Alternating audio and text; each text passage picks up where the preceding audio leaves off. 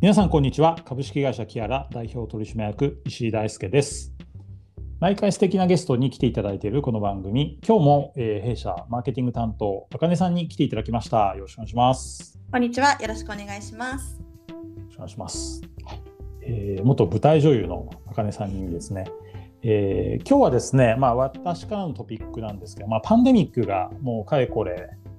えー、1年半ぐらいですか？続いていて。で結構 AI 業界の激震が走っているので AI 業界の採用の状況についていろいろあかねさんから聞いていただければなと思っています。よろしくお願いします。お願いします。えっと、まずは、まあ、あの大きな差が出て影響が出ているのかどうかっていう大きなところからお伺いできればなと思うんですけどあのイメージです。イメージですけどあの AI 業界はいわゆるそのあの、まあ、海外とかで、まあ、エッセンシャルであの営業してよしというふうに あの言われたようなあの業界と違って割とこう遠隔でリモートであの住んあのできるっていうところが強いのかなと思っていてコロナ前コロナ後で影響が少ないんじゃないかなってこう素人目線では思うんですけどそのあたりいかがですか？そうですね、あの我々もですねパンデミックの時は本当にいろんな産業がね、まあ、本当に旅行とかホテルとかいまだに苦しんでらっしゃる産業がやられると思うんですけど、我々もですね、もう経済が悪くなったら AI の発注が来なくなるんじゃないかってみんな実は心配してたんですけれども、えー、ところがどっこいですね、非常に追い風ですね、我々は。むしろなんか発展してると思いますね。うん、そうですよね。あのーまあ、日本はあの比較的なんというかコロナによるその、まあ、ロックダウンっていうものがあの物理的にできるできないっていうこともあってあの比較的世界に比べたらあのコロナの影響がそれでもやっぱ少ない国だと思うんですが、うん、あの私が今滞在しているチリ南米のチリっていう国なんかはかなり戒厳令というかねあのロックダウンが厳しく行われてた国でもありますしそうなるともうどうしたってこう対面で何かサービスを行っていくこととかっていうことが限界が来てそうするとやはりテクノロジー AI のこう力を使ってなんとかお客さんを 増やすとどまらせるっていうことが必要に、ね、なってたあのところがほとんどだと思うのであのダメージを受けると思いきやもしかしたら本当に大きな大きな追い風、追い風？でこれを機にもうどんどんどんどん加速。実は今までこうななんとなく加速しきれなかったそういうあのテクノロジーを使うっていうことのハードルが人からこうボンってなくなった時にどんどんどんどん実は加速していくきっかけになったんじゃないかなっていうね気が少ししますけど。そうですね。あのー、きっかけはですねやはりこう我々の業界ってまだまだ B2B の発注で成り立ってるので、えーと、大きな企業さんの AI 作りにお手伝いをするっていうことが多いのは多いんですよね。そんな中で、えー、やっぱりこうこれだけ経済も悪くてねあの止まっていてっていう時には、まあ、非接触とか無人化っていうのはもちろんキーワードとしてはあるんですけれどもやっぱり DX っていうデジタルトランスフォーメーションっていうのは旗頭、まあ、政府のキーワードになってなんかこう DX でやろうっていうふうになった時にやっぱり AI を取り入れようっていうのはその中の一つですし、えっと、DX っていうのはどっちかというと脱紙紙のものもやめよう。ハンコもやめよう。でそうすると紙のものをデジタルにしようでデジタルになると今度はそれがクラウドデータになって、えっと、データベースが増えるんですよね。で増えるとこれはどっちかというと AI にとってはチャンスで解析するものが増えるんですよね。でだからねこう100万枚の契約書みたいなのをデジタル化した次に来るっていうのはその100万枚の契約書を使いやすくするっていうところなんでそういったオポチュニティが増えてますね。どどうなんですかね、その日本のあの企業の B2B でのビジネスの方たちっていうのは、やっぱりまだそこに対してあの世界の速度に比べたらその DX 化とかあのデジタル化っていうところのこう速度みたいなものは大輔さんから見ていかがですか？これからどんどんどんどんスピードが上がっていくだろうなっていう印象でしょうか？うんそうですね。日本はやっぱりアジアの中でのトップクラス、まあ、あの他方でこう中国とか、まあ、韓国もすごい国ですし、ああいったところありつつ、えーと、東南アジアは、まあ、シンガポールは別格としてですね、えーと、やっぱりインドネシア、ベトナム、マレーシア、タイとかはまだまだデジタルっていうのはまだこれからかなというふうに思いますので。えー、っとやっぱ東京株式市場ってものすごく大きくて、えー、っと世界で2番目でロンドン株式市場より大きくてでそこに NTT さんとか NEC さんとか富士通さんとかがあってっていうこう IT の産業の規模っていうのはやっぱり日本は大きいので、うん、やっぱりその辺にこうベンチャーとかねあの東証マザーズの人たちが、まあ、あの追随するっていうところかなと思いますね。うんうんなんかこのねあの IT 化 DX 化の波に向かってやっぱ必要になってくるのってあのそれができる人材であったりとかそれを分かってる人材みたいなところだと思うんですけど国内においてはそこそのその辺りのあの動向というかいかがですか？そうですね、えっと、そこは実は資産が狂ったところでして、我々2016年からこの業界やらせてもらってて、どんどんどんあの採用が増えると思ってて実際に増えてはいるんですけれども、えー、っとハイスキルな人とこう初心者の人でこうやっぱり市場の環境が変わっていて、えー、っと何かというとデータっていうのはですねアプリのエンジニアと違ってアプリが大規模なのとアプリのエンジニアって10倍とか30倍必要になるんですけど、えーと、データマネジメントとか分析っていうのはデータが大きくなっても結構1人とか3人とかで回せちゃうんですよね。なのですごくハイレベルのところはもう本当みんな引く手あまたでで経験ない人のキャリア作りっていうのがちょっと今業界全体でそうですね。課題になってて、まあ、人によってはまずコンサルとか、えー、プロマネで入って徐々にコーディングスキルは自習で勉強しながら現場に出ていく人とかもあるし、あとはそうですね、まあ、あのいわゆる受託開発だけじゃなくて、いろんな会社が AI の部門を作ってですね、自社で AI のディビジョンを立ち上げてるので、まあ、そんなところは、まあ、例えば資生堂とかね、資生堂に AI の部署が立ち上がった、そこは結構あのコーディングのスキルがまだ、えー、完璧じゃない人が行くにはすごくチャンスだと思うんですよね。うん。まあ、国内のいわゆるそのまあ採用人材事情でいくとそのハイスキル、まあ、もしくはそのまだ若手の方がいるとして2層いるとしてハイスキルの方っていうのはあの国内で学んだ方なんですかね一般的に。もしくは海外でという方が比較的多くいいんですか？なんというかあのお聞きしたいのはその日本で日本の中でのその教育環境というかもしくはそのスキルアップの環境があるかどうかに影響するのかなと思ったのでこの質問をしてるんですが。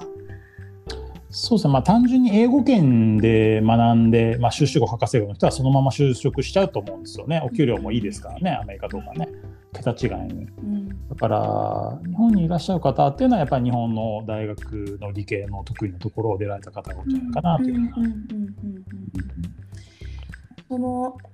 少し前に申し上げた日本の中でのそのスキルアップスキルを積んで、まあ、そのハイクラスのあの高度人材になっていくっていう環境は比較的整ってる方なのかまだまだできるところが業界的にあるのか、あるなっていう感じなのかどちらですか？そうですね、それで言うと、えー、っと大学学部の教育とかは随分やっぱり予算もばらまかれてるんであるかなと思うので、高等教育、その修士号、博士号とかは、もともとその研究室の数とか、急に増やそうと思っても、そんな教授がいないのでね。はい、あ、の結構僕のおじさんが働いてる広島大学とかねやっぱり機械学習って言うと統計学の人がちょっと出てきてやってますしい。や急に AI っていうなんか2014年5年から急に流行り始めたものを教えるっていうのも結構大学側もしんどいんですよね。うんなんかそこに対するこう欧米、まあもしまあ、例えばアメリカとのこう大きなギャップというか日本がもう少し改善していくべき点っていうのは例えばもう少し待遇をあの上げていくべきだとかって具体的にありますか？そうですね。あの、なんか結構、日本だとアメリカはいいよなとか中国いいよなっていう声が多いものの、なんかアメリカアメリカ特殊なので、アメリカだけが世界の天才を輸入してね、何人でも成功できるっていうアメリカンドリームっていう仕組みがアメリカにだけあって、例えば僕が昔働いてたイタリアとか、イタリアンドリームっていうことがなくて、えー、日本人の僕はイタリアでどんなに頑張っても成功できないんですよね。だから、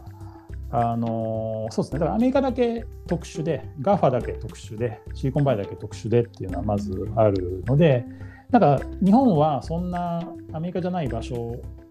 の中ではかなりいい線はいっていてただお給料はやっぱり年功序列なんで、えー、すごくなんかこう部長待遇みたいなものが新人が取れるかっていうとやっぱりもらえないですね。うん。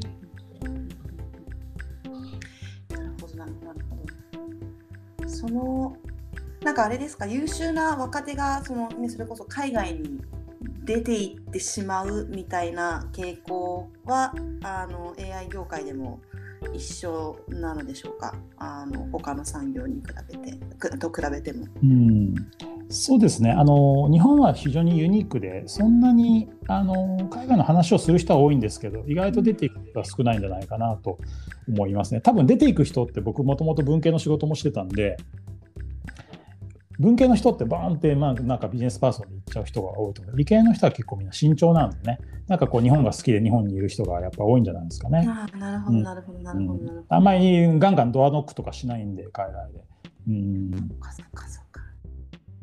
なるほどあそれは全然気づかなかったというか知らなかったですね。あそうなんですね。なんかこうイメージではエンジニアの方とか、あのー、ケミストリーね、あの科学のこう優秀な方って若手含めて、もうどんどんどんどん今、アメリカ、中国に出てってしまってるのかなって、ちょっとだけ思ってたんですけど。そうです、まあ、でもハーバードとかスタンフォードの話を聞いてもですね、やっぱりこう、やっぱ中国ってね人数も多いですからね。あのどんどん。あとお金持ちの人は必ず外にこうご子息を留学させるみたいな文化がなんか、むしろ留学しない方が少ないみたいなのがあると思うんですけど日本はやっぱり数で言うとね日本の国もちっちゃいしはい、あ、なんかこう自分で強く意志を持っている人だけが海外に行ってるんじゃないかなっていう気はするんですよね。ちょっと国民性そのパーソナリティというかキャラクターの部分もちょっと影響してるのかもしれないですね。そういう意味で言うと。まだまだまだまだというかいいことだと思いますけどそのドメスティックな環境でそうそうそう、う。ん、あの自国の資産を上げていくというか。非常にこう日本の東京市場っていうのは、まあ、あの政治も安定しててね、まあ、アメリカとか僕も住んでましたけどやっぱりね夜は治安悪いですからっていうのをありますけど日本は安心して夜中までうろうろできるしご飯も美味しくて物価も安いとかはやっぱり世界的に見ても環境はすごくいいと思うんですよね。うん、そうですねそれは激しく私は今チリにいて思います。東京、最高ですよね、物価も安いし、東京とか日本そうですね。あのまあ、アメリカ新しい大統領になりましたけど、ちょうどハッカソンやってた頃はトランプ大統領でね、はい、あの H1B っていう高度ハイスキルビザっていうのはアメリカにあるんですよ、やっぱり枠がバーって減ったんで、うん、あなんかインドの人がずいぶん東京増えましたしね。うん、そうか、そういうちょっとしたね、海外のあの動向にも、まあ、やはり影響する、まあ、アメリカの動向にもやはりその人材の動きが変動する、ね。そうでまあ、我々はね、もう本当にアメリカとがっぷりやってる国なんで、疑いなく、ね、アメリカいつでも行けるんですけど、うん、まあ、場合によってこう国民の関係が微妙ななっちゃったような方々っていうのは、うん、まあ、かといって中国も行かなかった日本なのかなとも思いますしね。うん、なるほど、なるほど、なるほど。国内の中でのやはりあの一極集中というか東京一極集中っていう傾向は一緒ですか、うん、ありますか？そうなんですよ。あのこれはそうだ AI の業界の発注が半分は IT 企業から来ている。うん、でもう半分は非 IT 企業から来ているっていうのはありつつ、えー、大阪はですね僕も12年間住んだんですけど結構広告代理店さんのあの下の話が多くてがっつりシステム開発とかもともとしないのと、まあ、逆に製造業とかはいろんなね東北地方とかあの業とかにありますからただサービス業とかね小売業ってすごくあの通信、うん、通信業もあの東京に集中してるんで実は東京の次は名古屋なんですね。やっぱトヨタがありますしえっと、ものづくりの部分もともとハードウェアの開発がすごい強いので東海地方は。あの東京があって名古屋があってだいぶ開いて大阪かで福岡とかもですね、はい、やっぱりまだ少ないですかね。うん、うんなるほどなるほど。なんかねそのどうしても東京、まあ、今だいぶあのだいぶというかあの数的な話はわからないですけどあの人間の心心情的にあのコロナがあってだいぶその居住地点だとかあの会社の拠点があの東京にこだわらなくてもあのいいんじゃないかみたいな動きがねあの少し加速してあのこのままコロナがたとえ収束してもその動きが止まらずにあの行くのか行かないのか私は日本についてはちょっとハテナだなっていうふうには個人的には思っていて、あのコロナが収束すればやはり東京便利とかねあの東京に本社を置くべしっていう動きが、まあ、もしかしたら戻ってくるのかなとか思いますけど、本来はそれこそ IT あの AI が組み込まれればどこに体があってもあの働けるっていうことがあの本来あっていい姿だと思うのでねこう人口の分散仕事のあ分散人口の分散仕事の分散みたいなことが起きていくともう少し全国的に住みやすくなったりするのかななんていうことも思っていたりして。そうですねあの AI はねちょっとプロジェクト進めるときにやっぱり、まあ、1週間に1回か2週間に1回ホワイトボードの前にみんな集まるとかをやる必要があってあの作戦を立てたりするんですよね。だからそこが結構アプリ作るときと違うところで、アプリは結構設計してバーってタスクばらまいて、あとは工程管理すればってあるんですけど、どちらか建建築物を建てる、六本木ヒルズを建てるために、基礎工事としてのサーバーがあって、外観があって、中塗るときには HTML とか CSS みたいなの使うんですけど、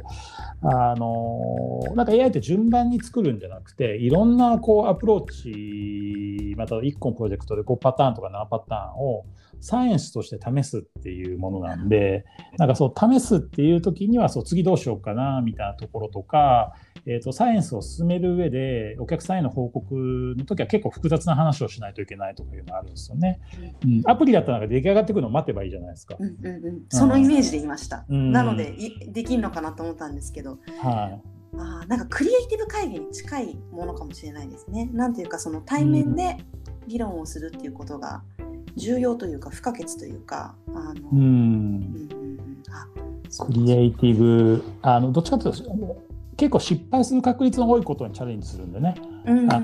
実験が一発で成功すればそのまま納品して OK なんですけどあの大体そうならないのであの途中で大変なところを乗り越えていくっていうところなんだなと思いますね。そういうふうに進めてらっしゃるんですね。知らなかったです。そうか。うんそうなんですよ。はい、データサイエンティストっていうね言葉がありますんで、だからやっぱり科学者みたいな感じなんですよね、皆さんね。うん、なるほど、なるほど、なるほど。実験と失敗を繰り返すっていうことですね。そうですね。できるかどうかわからないものに挑戦するというかね。うん。うん、あの失敗を重ねて可能性をこう狭めていって成功への角度を上げていくみたいなアプローチをあのーサイエンスの世界では取ることもあると思うんですけどこの考え方にちょっと近いんですかねやった分どんどんどんどん角度が上がっていくような。そうですね、まあ、例えば、えっと、Facebook みたいなものを開発するときに Facebook を作ろうと思ったら Facebook みたいなアプリを作ればいいと思うんですよ。だからどこの会社が作る時もそれは Facebook みたいな形をしてると思うんですけど例えば、えーと、ソーシャルメディアやりたいっていうと、ね、資生堂が作るソーシャルメディアと JAL が作るソーシャルメディアは違うんですよね。でそこに AI をあの AI, AI で例えばいろんなものを検知したりとかお客さん満足度を調査したいっていう時はあの飛行機の投稿と化粧品の投稿なのであの同じ AI が使えるわけじゃないんですよ。だから個別にだからどそのやっぱ化粧品に対してコメントの解析っていうことは成功するかどうかっていうのはなんか個別要件なんですよね。うん、いやーなんかちょっとそういうねな中の具体の話を聞くと、うん、ちょっと難しいですけどあの面白いですね。ああそうそういうふうに考えてやってんだ。みたいなね。えってやっぱりちょっと分かりにくいところあるんですよ、あのこちらからというか。はい、どうどういうふうに組み立てられてるのかとかどう何がどうなってそうこう見えないものじゃないですか。形がねこう商品としてボンってあるものじゃないから、うん、結構理解がしづらい時がたまにあるんですけど、ね、そういう中のお話聞くとすごい分かりやすいし面白いですねもっともっとしたくなりました。はいありがとうございます。なんかあのジブリのねコロボックルっていうのがあの木の精がいると思うああいうちょっと見えない小人のアシスタントみたいなものが正しいと思うので、ロボットなんですかってよく聞かれるんですけど、ロボットじゃない形のものの方が多くて、えーと、Gmail のスパムの冬明けとかあれ見えないロボットですしね、あとはなんか Facebook で著作権に反するような投稿をすると自動的に却下されると思うんです。あれもあの見えない小人みたいなものなので、はい、そういうイメージなんじゃないですかね。うん。その小人人が何をするかをそしてどうやってその小人が仕事できるかどうかをプログラミングしていくっていうのが大きなアプローチなんですか？なんていうこうなんか分類器みたいなものをモデルプロあの Python でコーディングして作るんですけど、うん、その小人の仕事がものすごくちっちゃくて単純なほど成功しやすくて。はいはいはいはいはい。で割となんか何でも屋さんみたいな小人を作ろうと思ったらものすごく難しい、っていうことですよね。うん。うんうんうんうんうんわかりますわかります。うん。そういう意味では、まあ、いらっしゃった広告の業界とかは AI が入りにくくてですね、うん、あの人を感動させるような何かをっていうのがね、うん、やっぱり一番の実は難しいところじゃないかなと思います。そうですね。まあ10人トイレというかね10人いれば10人まあものまあでもそれもきっとね近い将来多分パターン化できていくというあのペルソナと年代と、まあ、生活環境ととかっていうふうに好きなこと趣味思考とかを重ねていけばこういう言葉に刺さっていくだろうみたいなことはきっと近い将来できていくんじゃないかなっていうふうには思いますけど今はそれを開発するよりも一人のコピーライターが書いた方が早いっていうねあの話でまあやってるんじゃないかなっていうふうに思いますけどね。そうですねどちらかというとその人を感動させる職業は残ると思うんですよその感動させる人のリサーチの部分とかね、うん、今週 Google とか Twitter で流行ってる言葉を100個アウトプットしてでこれについてコピーライティングすると今流行りやすいよみたいな基礎資料みたいなのを作りやすいですね。うん、それがあるとだいぶ、うん、楽になると思いますね。クリエイティブ開発の過程が、ね。なんでやっぱり見えないアシスタントみたいなものがやっぱり一番かなと思いますね。うん。かわいい。はい、わかりました。じゃあ、ちょっと今日も随分あの話しちゃいましたけど、はい、あの、そうですね、特に前半でですね、まあ、パンデミックでも元気な AI 産業というお話ししたくて、えー、その背景としては、やっぱパンデミックで DX、コロナに負けないっていうファイティングポーズを取るために、まあ、デジタルとか AI を使うっていうのは結構キーワードになっているのが、多分背景としてあるんじゃないかなと思いますね。うんはい、とても参考になりました。面白かったです。はい。ありがとうございます。じゃあ、えー、引き続きですね、チーム AI と、あと、まあ、キアラの翻訳の話もしていきますので、よろしくお願いします。皆さん、ありがとうございました。ありがとうございました。